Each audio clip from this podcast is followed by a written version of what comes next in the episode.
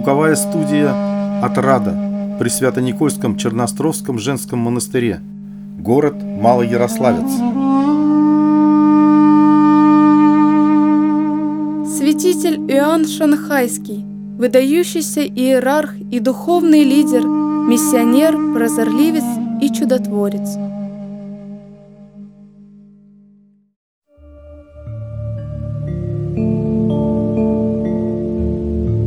выглядит святой человек? Кто-то представляет себе величественного старца в белом одеянии, с длинной бородой, который творит чудеса на пользу людям. Все вроде бы правильно, только этот образ более напоминает сказочного героя, нежели святого. Сказочные герои творят чудеса с помощью магической силы или волшебной палочки. А у святых никаких волшебных атрибутов нет. Но когда святой человек видит, что кому-то плохо, он обращается с просьбой о помощи к Богу. И Бог по его молитве творит чудеса. Именно таким святым человеком и был святитель Иоанн Максимович Шанхайский и Сан-Франциский. Шанхайский – потому что он был епископом в китайском городе Шанхае, а Сан-Франциский, потому что там, в городе Сан-Франциско в Америке, владыка провел последние годы своей жизни, и там покоится его мощь.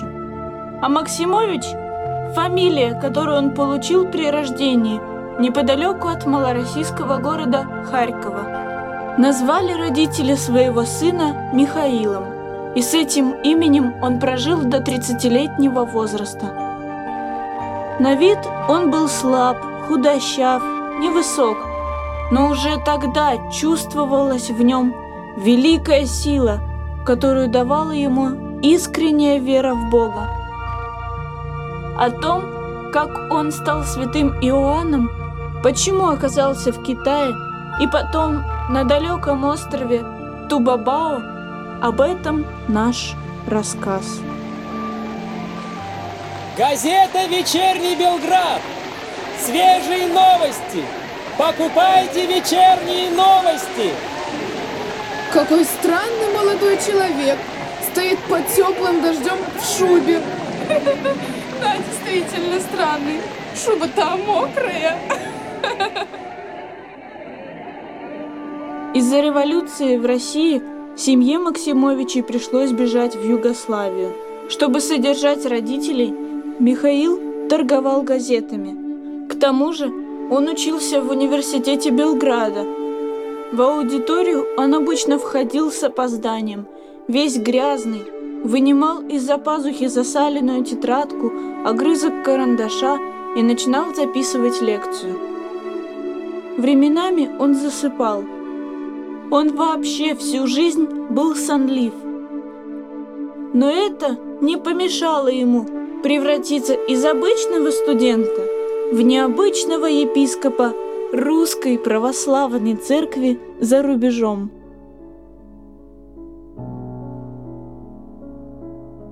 Есть в Македонии город Битель, а в нем семинарий.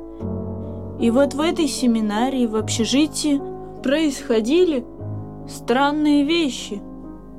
Глубокой ночью, когда студенты крепко спали, по комнате начинал ходить человек в черной одежде. Он подходил к каждой кровати, склонялся над спящим и что-то тихонько шептал. Это был Михаил Максимович. Правда, теперь его звали отец Иоанн, потому что после окончания университета – он принял монашество, получил новое имя, и его направили воспитателем в семинарию. Именно здесь и стала известна причина его постоянной сонливости. Дело в том, что отец Иоанн совершенно не спал по ночам. Он молился над каждым семинаристом, возвращался в келью и там продолжал молитву до самого рассвета.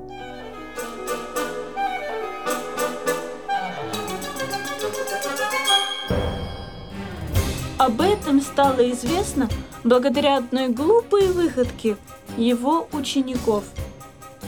Желая подшутить над преподавателем, они тайком подложили ему под простыню канцелярские кнопки. Но когда пришла пора менять белье, оказалось, что к постели учитель не прикасался.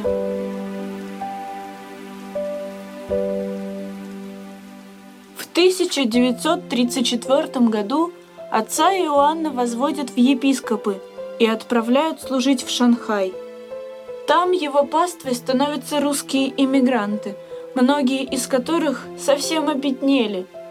Но были и те, кому приходилось хуже всех. Это беспризорные дети.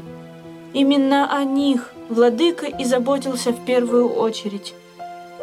Очевидцы рассказывали, как он приютил девочку, выменив ее у китайца за бутылку водки.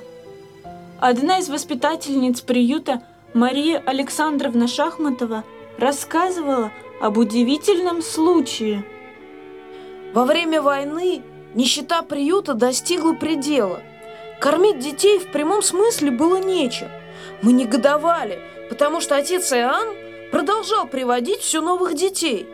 Однажды вечером, когда он пришел к нам обессиленный, замерзший, молчаливый, я не выдержала и высказала все, что было на душе. Он грустно посмотрел на меня и спросил. В чем вы больше всего нуждаетесь? Да во всем! Ну, на худой конец в овсянке! Он поднялся наверх, и я услышала, как он молится. Утром меня разбудил звонок в дверь. Открыв, я увидела незнакомца, который сообщил, что представляет какую-то зерновую компанию, и у них остались лишние запасы овсяной крупы. Он слышал, что здесь есть дети, и хочет предложить эту крупу нам. И тут же в приют стали вносить мешки с овсянкой. В это время я услышала, как владыка Иоанн возносит благодарственные молитвы. Мне стало стыдно за мое малодушие. Кроме детского приюта, отец Иоанн организовал госпиталь, дом престарелых и бесплатную общественную столовую. Но вскоре гражданская война в Китае вплотную приблизилась к городу. Оставаться там становилось опасно, и всем русским иммигрантам пришлось перебираться на остров Тубабао в Филиппинах. Природа на острове была прекрасна, но жизнь там была нелегкой. Часто над островом бушевали ураганы, и от этого несчастья не было никакого спасения. Но владыка Иоанн был уверен, что Господь его не оставит. Он каждую ночь обходил остров с молитвой. И за 27 месяцев ни один ураган не потревожил остров. Вскоре по ходатайству владыки русские перебрались из Тубабао в американский штат Калифорния. А самого владыку церковное руководство отправило в Париж, где он быстро завоевал любовь парижан. Лишь одно обстоятельство смущало прихожан. Владыка, как и прежде, ходил по улицам босиком. Паства написала жалобу митрополиту Анастасию, и он попросил владыку Иоанна носить обувь. Прихожане обрадовались и подарили ему новые ботинки. Владыка принял их, поблагодарил и продолжал ходить босиком. А ботинки носил с собой, держа их за шнурки. Прихожане опять написали митрополиту Анастасию, и тот сделал выговор отцу Иоанну. Как же так? Почему ты не слушаешься? Немедленно надень ботинки. Вы писали, чтобы я носил ботинки, но не писали, чтобы я их надел. Вот я и носил их так, как мне было удобно. А теперь, конечно же, надену. И с тех пор владыка ходил по Парижу только в ботинках – Отец Иоанн закончил свое служение Богу и людям в Сан-Франциско, где провел последние три года жизни.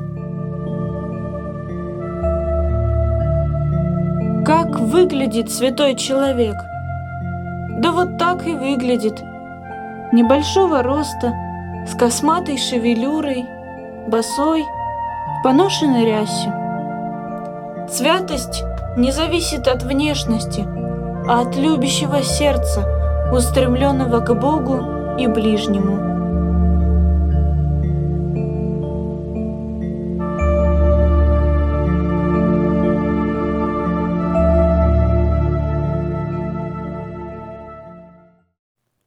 Программа создана в 2017 году при поддержке международного грантового конкурса «Православная инициатива»